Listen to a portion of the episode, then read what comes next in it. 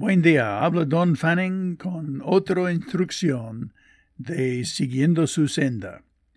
¿Has visto los faraones en Egipcio que tratan de llevar con ellos todas sus riquezas, pero en vano su esfuerzo? Ahora vamos a ver lo que la Biblia dice de cómo cualquier puede llevar el valor de su vida al otro lado de la muerte.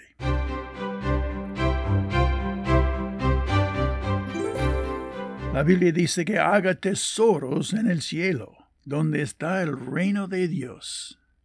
Cuando Él viene a la tierra para establecer su reino, es el lugar de nuestro tesoro.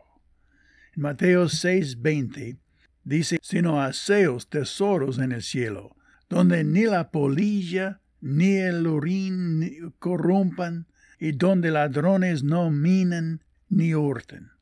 La más grande estrategia financiera es tener ahorros en el cielo. Cristo nos ordena acumular tesoros en el cielo. ¿Y cómo lo hacemos?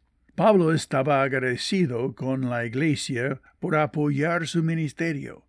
Dijo, Y sabéis también vosotros, oh filipenses, que al principio de la predicación del Evangelio, cuando partí de Macedonia, Ninguna iglesia participó conmigo en razón de dar y recibir, sino vosotros solos, pues aun a Tesalónica me enviaste una y otra vez para mis necesidades.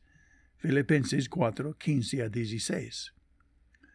Para poner esto en perspectiva, Tesalónica estaba a unos 100 kilómetros de Filipo, y Pablo estuvo allí aproximadamente de cuatro a seis semanas. Alguien tenía que caminar esta distancia ida y vuelta, llevando el apoyo económico. Dice una y otra vez, Filipenses 4, 16. Con razón Pablo describió su generosidad como un olor fragante, sacrificio acepto, agradable a Dios. Filipenses 4, 18. Pablo describe la perspectiva eterna de esta transacción de generosidad en Filipenses 4:17. No es que busque dádivas, sino que busco fruto que abunde en vuestra cuenta. Él les motivaba a compartir en el ministerio porque en el cielo se lleva un registro de toda esta generosidad. Dar a los pobres para ayudarles en sus necesidades es hacer bolsas que no se envejezcan, tesoro en los cielos que no se agote. Lucas 12:33. Sacrificar los bienes de uno para beneficiar a otros es otra forma de transferir tesoros al cielo, especialmente si esto facilita la difusión del Evangelio.